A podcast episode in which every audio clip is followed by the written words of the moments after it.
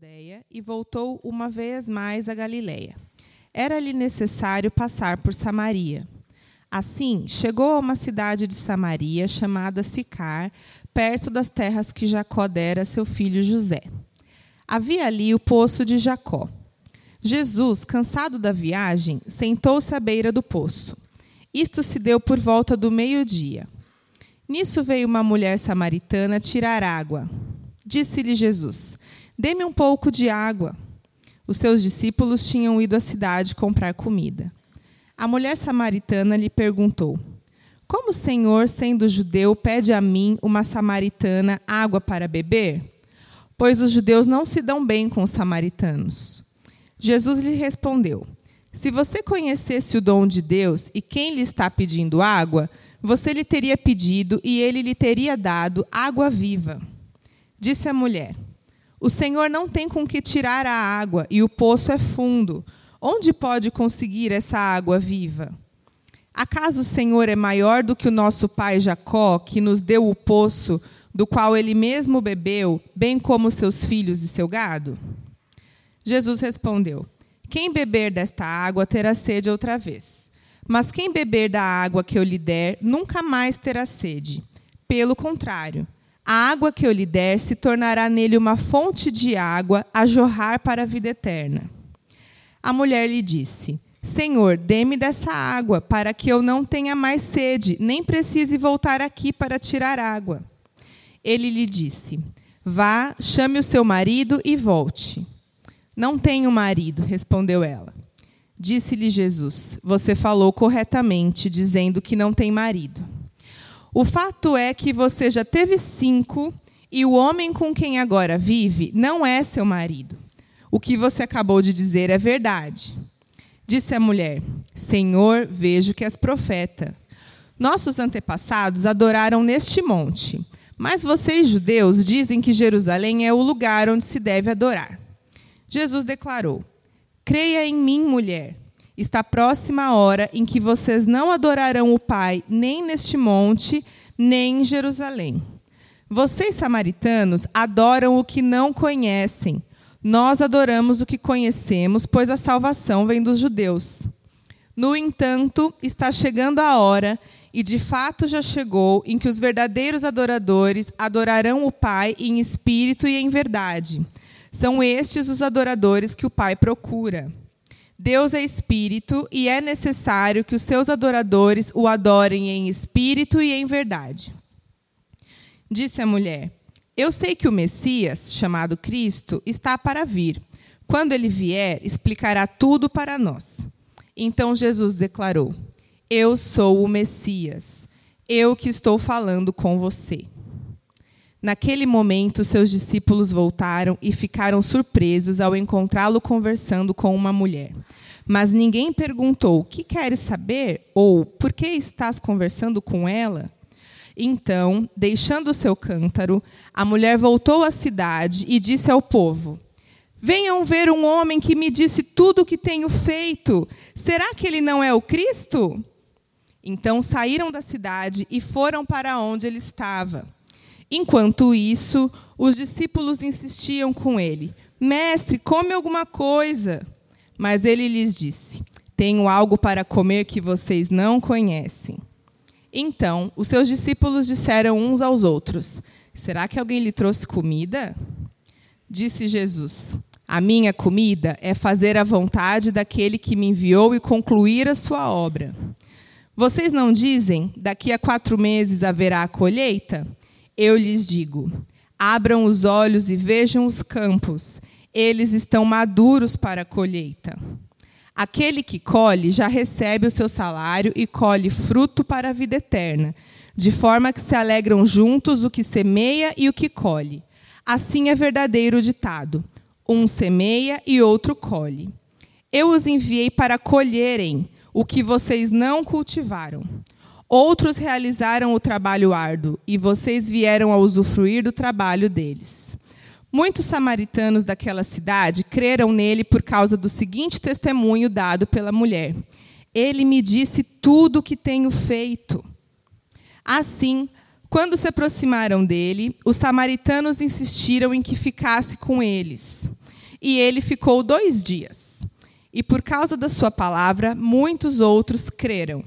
E disseram à mulher: Agora cremos, não somente por causa do que você disse, pois nós mesmos o ouvimos e sabemos que este é realmente o Salvador do mundo. Muito obrigado, Radassa. Que leitura perfeita, né? Glória a Deus. Quero que a gente possa conversar sobre este encontro no poço. E o tema da mensagem é um encontro no poço. É... E aí, gente, a gente quando a gente vai estruturar uma mensagem tem algumas formas que a gente estrutura, né? E eu não sei como que eu estruturei hoje, então vamos ver o que, que sai aqui. Mas para eu ficar mais tranquilo, eu vou contar uma história, que aí não tem muito como errar, né? E uma história sobre um encontro interessante que, que, que eu tive ontem com meu filho. É, ontem nós saímos, nós quatro, de manhãzinha. E aí a gente foi comprar uns negocinhos tal, e a gente estava voltando para casa. Eu tinha combinado com um amigo de pegar um machado na casa dele, porque o meu tinha quebrado. E aí eu fui lá e a gente estava conversando no carro, né? Que eu ia é, é, pe pegar o machado emprestado e eu ia cortar lenha tal. E aí eu cheguei Peguei o machado, ele viu, tal, não sei o quê, pus no carro. Cheguei lá, deixei o carro lá embaixo e a Mônica foi subindo com, com eles. Né? Eles foram atrás da Mônica. E aí eu cheguei, ô Matias, vem aqui. E aí ele voltou correndo. E aí eu peguei o machado e falei, vamos cortar a árvore. Aí ele, ah, não, legal, não sei o quê. Aí a Manuela quis vir também. A Mônica, Ô Joe, Manuela quer ir. Ah, deixa ela vir. 30 segundos ela voltou. Não curtiu o movimento. E aí, beleza. E aí, cara, ele estava realizado ali, né? No, naquele encontro comigo. De cortar a árvore. E eu deixei ele pegar o machado, cortar ali e tal, não sei o quê. E aí, beleza. Depois ele foi embora, eu continuei ali. E aí, eu fui cortando tal. E aí teve uma árvore específica que ela era bem grossa, assim, sabe? E aí eu fiquei pensando, será que corto? Será que eu não corto? Porque se eu pego um tronco maior, depois eu preciso ficar repondo menos, né? Na hora de, do fogo, eu não preciso toda hora ficar colocando lenha lá. Falei, meu, vai dar mais trabalho, mas vou cortar essa. não engano. Aí beleza. Fui lá, cortar essa. E cara, o negócio aqui é fácil ir cortando no começo, né? A árvore. Fácil assim, né? A primeira vez que eu fui foi uma tragédia, mas é fácil ser ir cortando, mas chega uma hora que começa a ser mais difícil. Porque o machado tem que entrar bastante. Ele tem que ir profundo, aí ele demora para entrar, assim, sabe? Ele encontra mais resistência para entrar e para sair. Então, quanto mais profundo vai ficando, mais difícil é. Por isso que às vezes às vezes não. Por isso que normalmente se corta dos dois lados. Faz aquele V dos dois lados. Vocês já viram em algum desenho, em algum lugar, né? Só que às vezes não dá para fazer isso pela posição, lá é íngreme e tal, não sei o que, às vezes não dá para cortar dos dois lados. E aí, cara, você vai fazendo muita força até que você consegue atravessar todo o, o, toda a árvore e a árvore cai. E eu falei, cara, um encontro com Jesus. E eu já, obviamente, estava com essa mensagem no coração. Mas o encontro com Jesus, ele precisa transpassar, gente. Ele precisa atravessar, gente. Às vezes, ele vai entrando e aí aquilo começa a ter uma resistência em nós, sabe? Começa a ser mais difícil para a gente deixar ele entrar. Mas assim, se ele não atravessar a gente, a gente não teve um encontro real com ele. O que Jesus está interessado é na profundidade dos nossos corações, é em atravessar as nossas vidas. E eu entendo que foi exatamente isso que aconteceu com essa mulher samaritana. Jesus atravessa o coração, ele atravessa a vida dela. Ele vai no mais profundo da realidade, dos sentimentos, das emoções da vida dessa mulher. E é sobre esse encontro que eu gostaria que a gente pudesse conversar. Amém? Você está aí? Beleza. E aí no texto, no, no capítulo anterior, Jesus conversa com Nicodemos e agora Jesus conversa com essa mulher e são duas conversas incríveis, de um grande valor é, é, teológico, de um grande valor bíblico para a gente. E aí eu fiz aqui uma, uma comparação entre esses dois, é, é entre essas duas conversas. Nicodemos, ele vai escondido na noite. E ela vai de manhã, que não, não seria exclu, é, escondido, mas é exclusivo também. Mas ela está rejeitada. Ele é, ele vai, ele é um alto religioso. E ela é uma mulher excluída da sociedade. Ele tem grande conhecimento bíblico. E ela provavelmente não sabe quase nada da Bíblia. Eu estou querendo dizer do Antigo Testamento, tá? Mas tem coisas que não são disparates. Porque ele está sedento por Jesus. Ela está sedenta por Jesus. Jesus faz uma oferta para ele de salvação. Jesus faz uma oferta para ela de salvação. E eu acho que é essa oferta que Jesus faz para a gente nessa noite, nessa manhã. É de um encontro com aqueles que estão sedentos. Então ele começa no texto, lá nos primeiros versículos, acho que no versículo 4, começa dizendo, coloca aí, Ivan, para gente, no versículo 4. Ele começa dizendo que era necessário que ele fosse para aquela cidade de Samaria. E isso é bem curioso. Porque a palavra que ele usa no grego é dei. E João vai usar essa palavra algumas vezes em todo o, o, o, evangelho. E todas as vezes que ele vai usando essa palavra, ela é expressa que é necessário para Deus. Quer ver? João no 3, eu vou só colocar do capítulo 3, mas vai até o 20, ele usando essa, essa palavra. Não se surpreenda pelo fato de eu ter dito: é necessário que vocês nasçam de novo. Eu acho que eu, eu, eu acho que eu deixei esse, esses, três, esses três versículos. Não se surpreenda pelo fato eu ter dito é necessário que vocês nasçam de novo. É a palavra dei. No 14. Da mesma forma como Moisés levantou a serpente do deserto, assim também é necessário que o filho do homem seja levantado.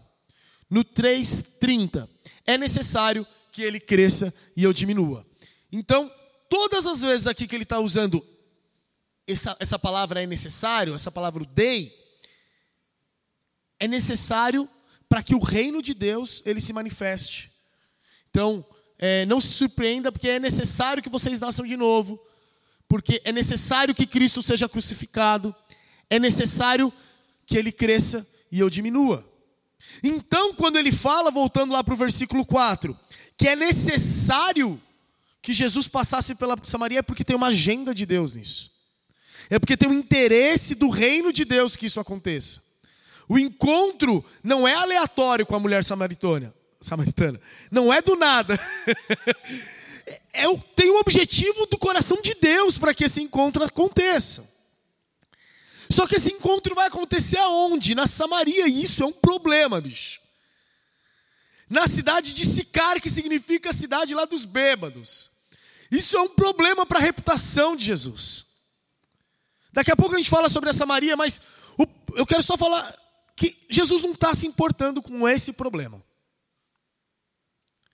Jesus não está se importando com um problema que você é para a reputação dele. Porque somos nós que Jesus está indo encontrar nesse lugar problema. Nós que estamos nesse lugar que ele vai ter que colocar a mão na sujeira para limpar. É nós, somos nós que Jesus está indo encontrar. E aí no versículo 6, vai falar que era mais ou menos meio-dia. E também fala que Jesus estava cansado. Eu entendo que Jesus ele está com sede e ele está com fome. Porque ele pede água para a mulher e os discípulos foram comprar comida na cidade, enquanto ele senta para descansar. Talvez porque o sol do meio-dia, naquela região, né, é, fosse castigante. Mas Jesus, o, o que a gente sabe é que ele estava cansado. E também o que se sabe é que aquele horário não era horário para ir buscar água. Não era horário para você ficar viajando com um galão de água na, na, na, cabeça, no ombro. Ou com uma, uma madeira que vem dois jarros d'água aqui. Então, é importante a gente perceber qual que é o cenário aqui. Então, guarda isso. Esse horário não é um bom horário para que isso acontecesse. E a mulher está indo nesse horário buscar água.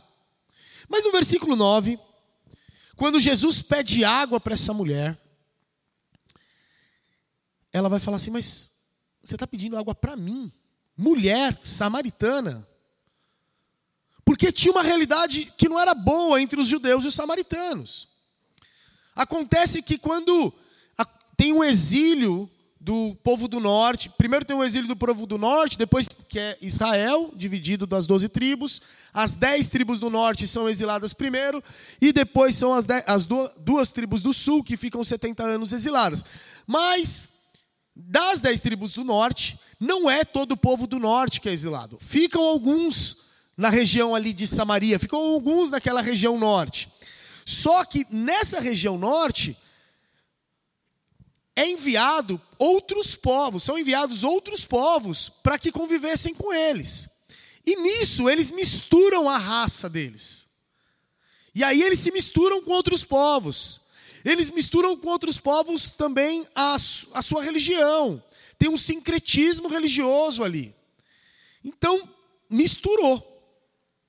Quando o povo do sul volta, depois de 70 anos, 500 e não lembro, 90, 80, sei lá. Quando eles voltam, eles voltam é, puros. Eles voltam com ainda integral. Eles são o povo judeu e eles preservaram a religião deles. E aí, os samaritanos eles vêm para os judeus e falam: vamos se juntar e vamos reconstruir o templo que tinha sido destruído. E aí os judeus não querem, falam: não, a gente vai fazer isso aqui sozinho, vocês estão numa outra vibe aí. Eles já eram separados antes, a tribo do norte e do sul. Eles já tinham tido conflito antes. Não, a gente não vai fazer isso com vocês. E aí os samaritanos falam: tudo bem, então a gente vai construir. Eles constroem um templo em Gerizim, e é o templo onde eles adoram. E o templo do sul lá está em Moriá. E aí é isso que acontece. Só que o tempo passa, e tem um general, João é, Ícaro, que ele vai é, e destrói Samaria e destrói o, o templo. E isso gera uma animosidade ainda muito maior entre os judeus e os samaritanos.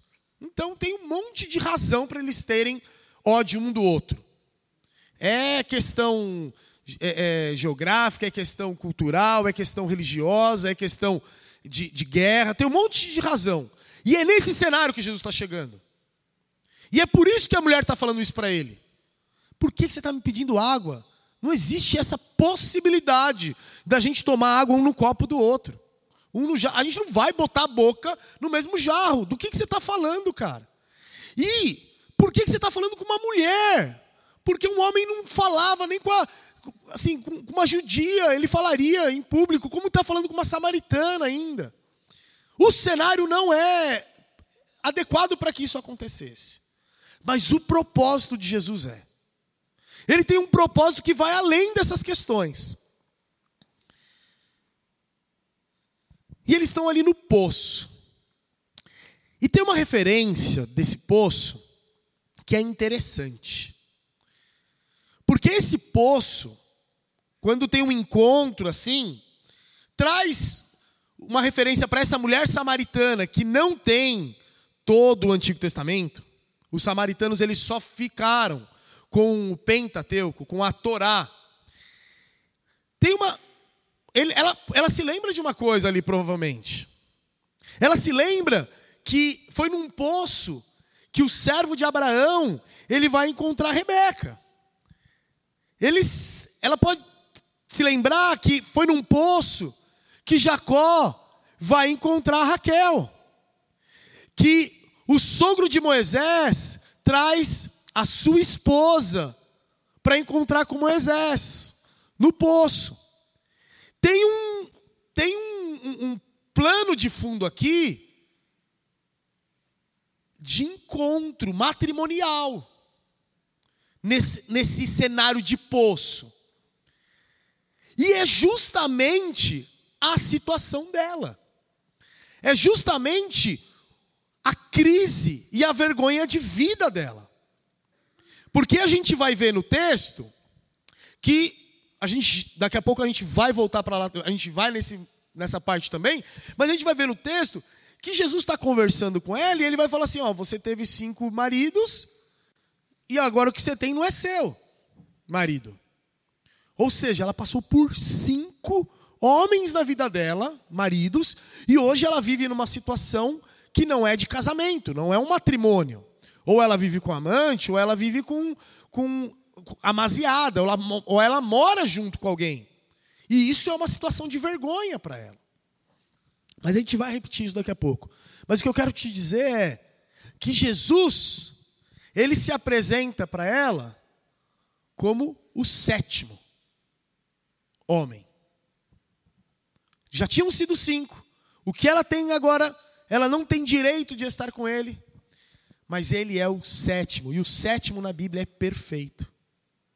Ele é o noivo que vem buscar a noiva. Ele é o que apresenta para ela a perfeição para a eternidade. Ele é o que está falando assim: olha, você teve frustração na, né, na vida nessa sua área, mas eu tenho transformação nessa sua área. Obviamente, o que eu estou querendo dizer assim, aqui não é que ele se apresenta como um homem no sentido de marido, né? Mas num sentido de perfeição. Eu é aquele que vai te transformar nessa área da sua vida. Ok. No versículo 11, ainda falando de poço, no versículo 11, é, a palavra para poço é frear, de é, lençol freático. Falei certo? Lençóis, né? Freático. Que é onde cava o poço e sai a água.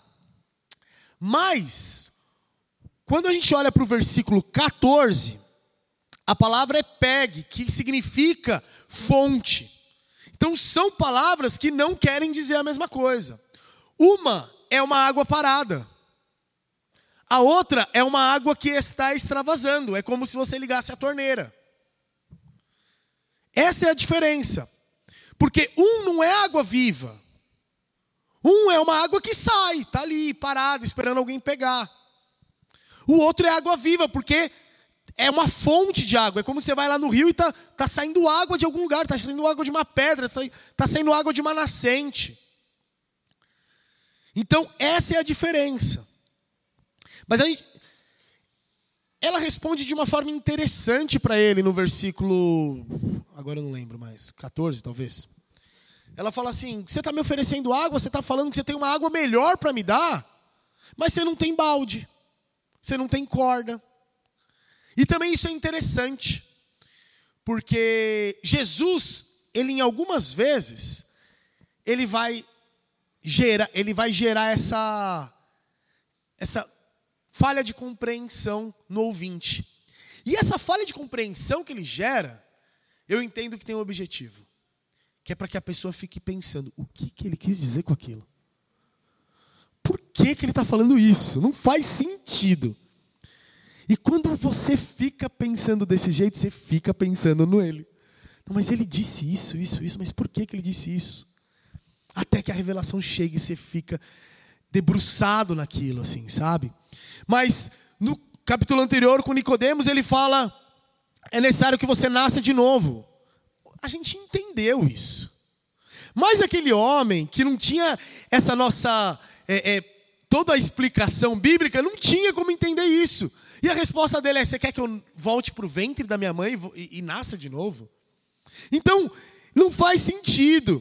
Quando ele está no, no capítulo 11, no João capítulo 11, que ele está conversando com Marta, ele vai falar: Não, Lázaro vai voltar a viver. E aí ela fala: Não, eu sei que ele vai voltar a viver no dia da ressurreição. Não dá para ela entender que ele vai voltar a viver agora. Porque não é uma realidade para ela. Como não é uma realidade para Nicodemos nascer de novo. Como não é uma realidade para a mulher samaritana, a água viva que ele tem para dar. Então, o que ele quis dizer com isso é que eu tenho algo novo para você. Ei, eu estou falando em, em categorias diferentes. Quando você conversar comigo, não espera conversar como você conversa com qualquer outra pessoa. Eu tenho uma nova revelação para você. Eu tenho um, um, algo a mais, um algo novo. Eu quero te dar algo novo. Não fica parado no que você já sabe. Tem revelação quando você está comigo. E aí, essa água viva que ele está falando, aí vou ver, vamos lá em Isaías 12, 13, que fala assim.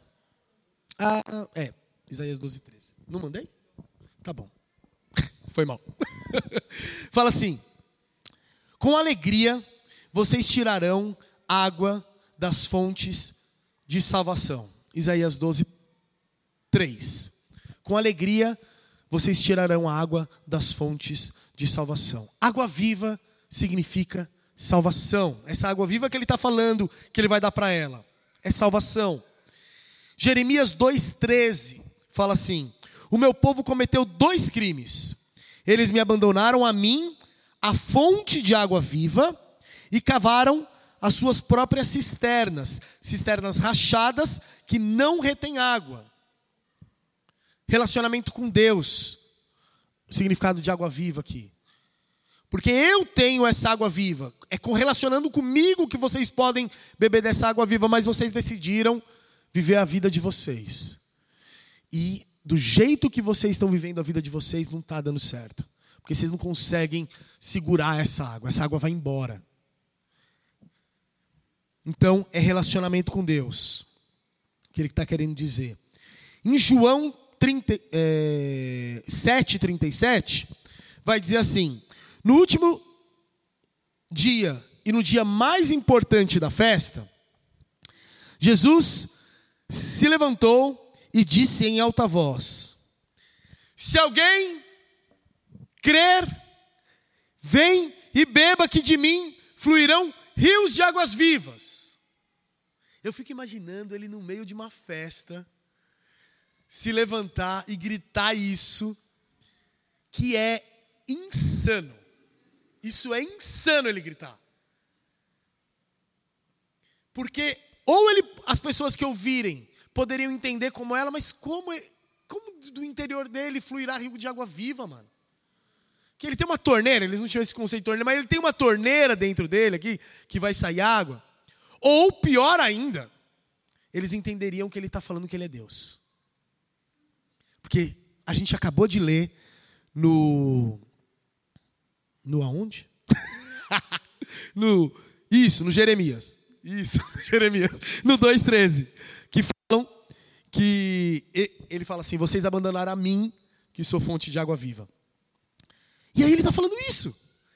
Eu sou a fonte de água viva, vem e bebam de mim.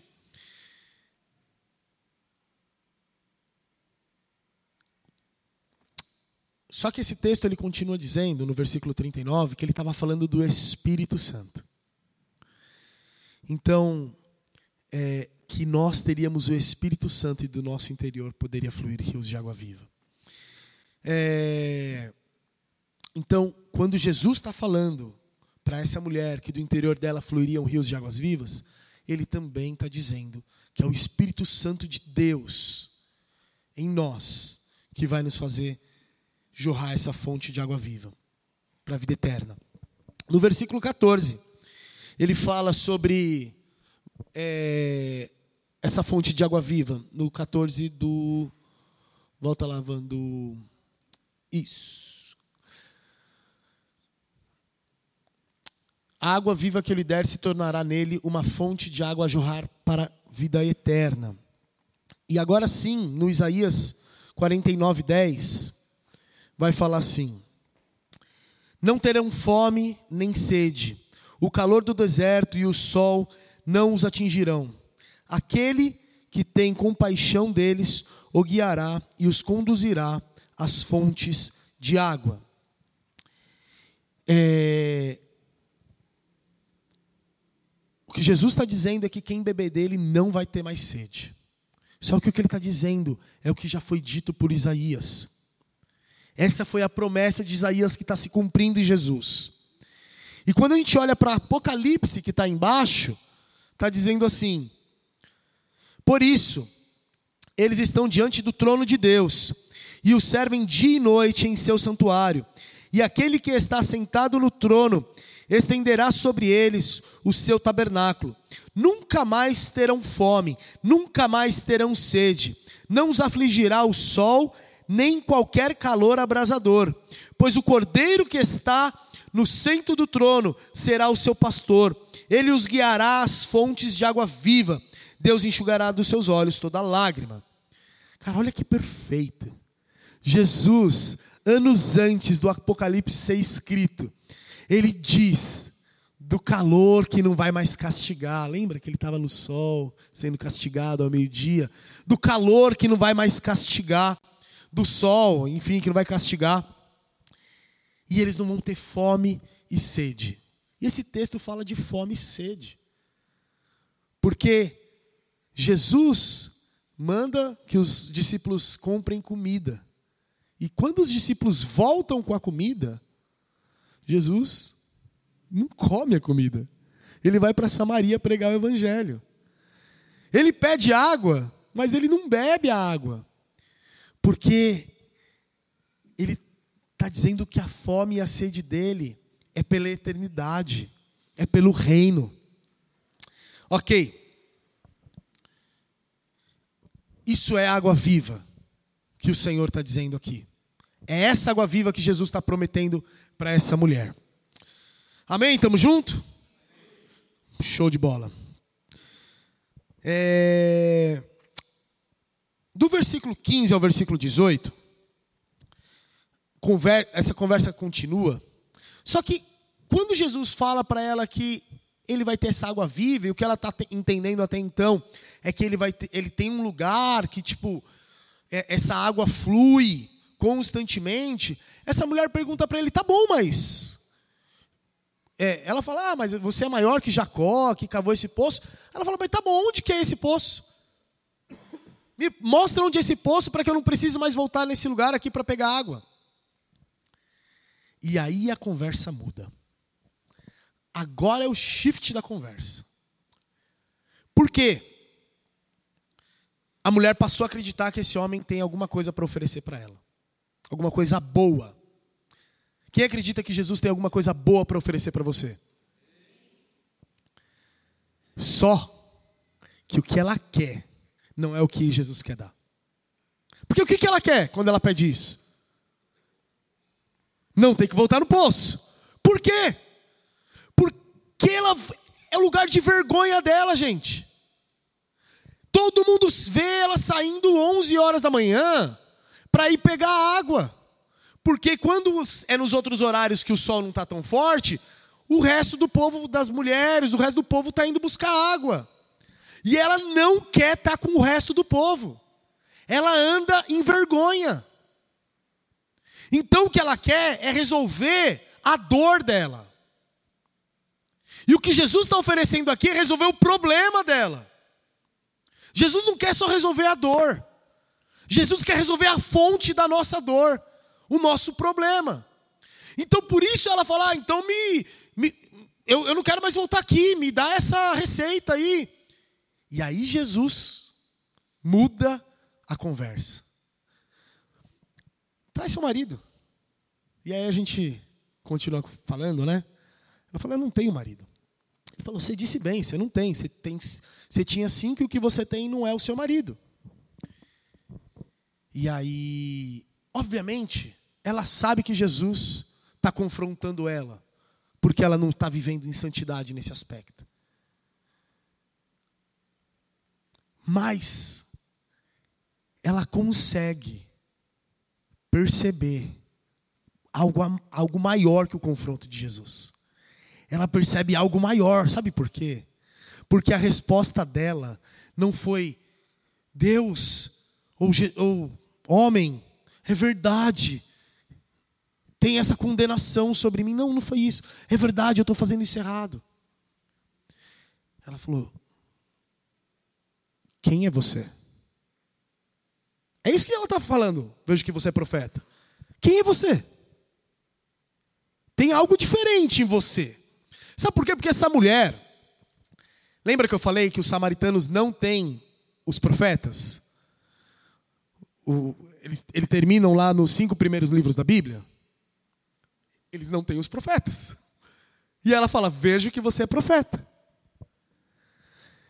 Ela tem uma referência no Pentateuco de Abraão, que é chamado profeta, por exemplo. Mas Abraão não faz o que Jesus está fazendo aqui. Abraão não chega e revela a vida de alguém. Porque Jesus está revelando, não é tipo, oh, que você foi no mercado ontem. Não, cara, Jesus está revelando a desgraça da vida dela. Sabe o que Jesus fez aqui? Ele chegou na vergonha, na desgraça, no lugar de, de terror para ela. E quando, ela, quando Jesus fala isso, Jesus está falando a coisa mais séria para ela, mais íntima dela. E ela fala, mano, não é qualquer pessoa que fala um negócio desse, bicho. Eu nunca vi na minha vida alguém que fala de um jeito de, que esse homem está falando comigo. Ele falou do que está ali dentro. E aí, ela fala: Vejo que você é profeta. Só que a referência dela não é a referência dos judeus para profeta. É provavelmente a referência de Deuteronômio, quando Moisés fala de alguém, de um profeta que viria, e esse profeta é o Jesus, é o Messias. Não acredito que ela está dizendo agora que, poxa, te reconheci como Messias. Mas eu acho que ela está dizendo, meu, tem alguma coisa em você que é muito perto daquele que está prometido para vir. Tem alguma coisa em você que está muito perto daquele que Moisés disse que haveria de vir, que seria o Messias. Tem alguma coisa que, que não está normal, que não é cotidiano em você. Me perdi, calma aí. E aí, na conversa deles, ela fala: Então, mas. Me, sempre me falaram que o lugar de adoração é aqui, em Gerizim. Você está me falando que é lá, em Jerusalém. E qual que é o lugar certo para adorar? E quando ela pergunta isso, ela está sendo legítima na, na, na, pergunta dela religiosa. Porque ela falou: Meu, tem, esse cara é certo. Esse cara, esse cara é um cara bem religioso. Esse, eu, eu preciso saber disso. Eu estou fazendo certo a minha vida inteira. É, é nesse lugar que, que a gente deve adorar. E aí Jesus fala: não é o lugar, é o coração, é a forma, é o jeito. É o jeito que você adora, não é o lugar. E talvez isso não tenha satisfeito ela totalmente. Não sei. Mas o que ela fala, tá bom. Um dia eu vou entender isso totalmente. Porque um dia o Messias vai vir. E ele vai explicar isso tudo para gente. E aí ele não esconde. Ele fala: Você está falando é com o Messias. Na verdade, o que ele fala é: Você está falando com Deus. Porque o que ele fala é: Esse que está conversando com você é o eu sou. E todo mundo naquela época sabia que o eu sou é o próprio Deus. Todo mundo sabia que o eu sou se apresentou assim para Moisés. Eu vou em nome do quem? Do eu sou. Quando ela fala isso, quando ele fala isso, cai a ficha dela. Caraca, bicho. O Messias está aqui, eu estou vendo isso. E ele veio ter um encontro comigo no poço. A vida dela mudou, mano a vida dela mudou.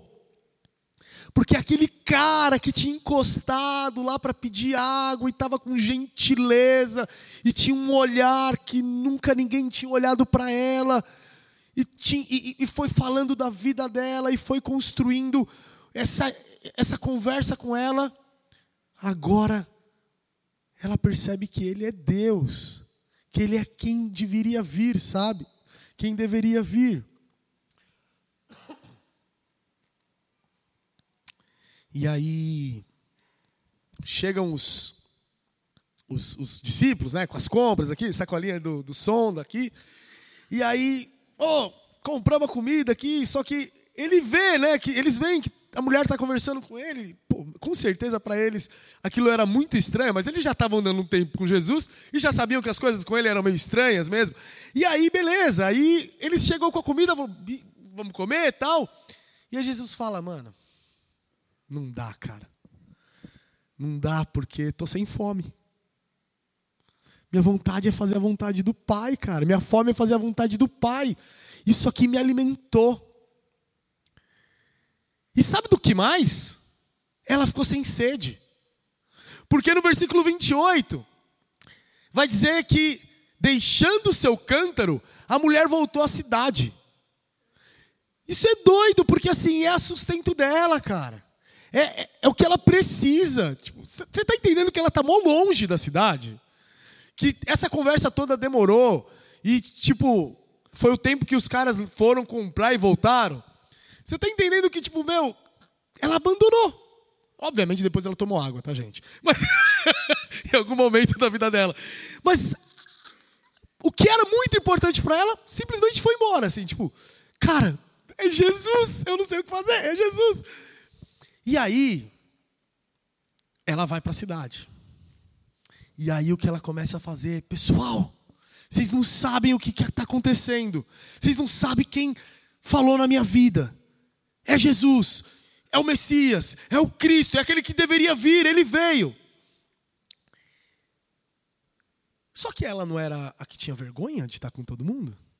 Só que ela não era a que fugia da comunidade? que ia num lugar diferente, não era que tinha vergonha, provavelmente porque as pessoas falavam dela, porque ela estava na boca das pessoas, porque as pessoas rejeitavam ela. Beleza, é ok, a gente entendeu o que aconteceu com ela e, e ela está pouco se importando para isso agora e ela está indo pregar o evangelho mesmo. E como que as pessoas estão ouvindo? Porque as pessoas começam a dar atenção para ela. As pessoas querem saber quem é esse Cristo. Elas querem ir atrás de Jesus. Ele, ela conversou com Jesus e a vida dela mudou, mas por que, que as pessoas estão ouvindo ela agora? Porque ela viu alguma coisa. Ela viu alguém. E a vida dela mudou, cara. A vida dela mudou. E ela se transformou uma testemunha. Que no original, lá no grego também, é mártir. Que é o mártir, que é aquele que está disposto a morrer por Cristo. Ela virou uma testemunha, cara. E esse encontro que ela teve com Jesus fez com ela parecido com o encontro que no Antigo Testamento Moisés teve com Deus e desfigurou o rosto dele. Porque agora ela carrega uma voz, agora ela carrega um olhar, agora ela carrega um toque, agora ela carrega um gesto, agora ela carrega um abraço, agora ela carrega um jeito de falar que ela acabou de receber de Jesus, que ela acabou de aprender de Jesus. E agora, quando as pessoas estão ouvindo ela, elas estão ouvindo, elas estão vendo Jesus nela, cara. E é o jeito de Jesus falar, e é o jeito de Jesus tocar, e é o jeito de Jesus anunciar.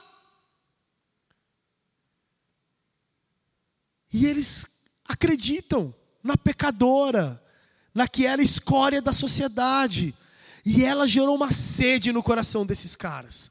Ela gerou um desejo no coração desses caras. E esses caras vão atrás de Jesus, sabe?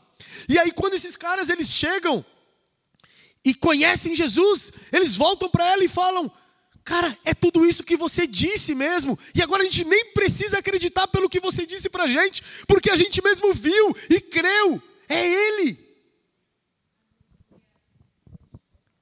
Esse é o encontro que Jesus promove, cara, com a gente.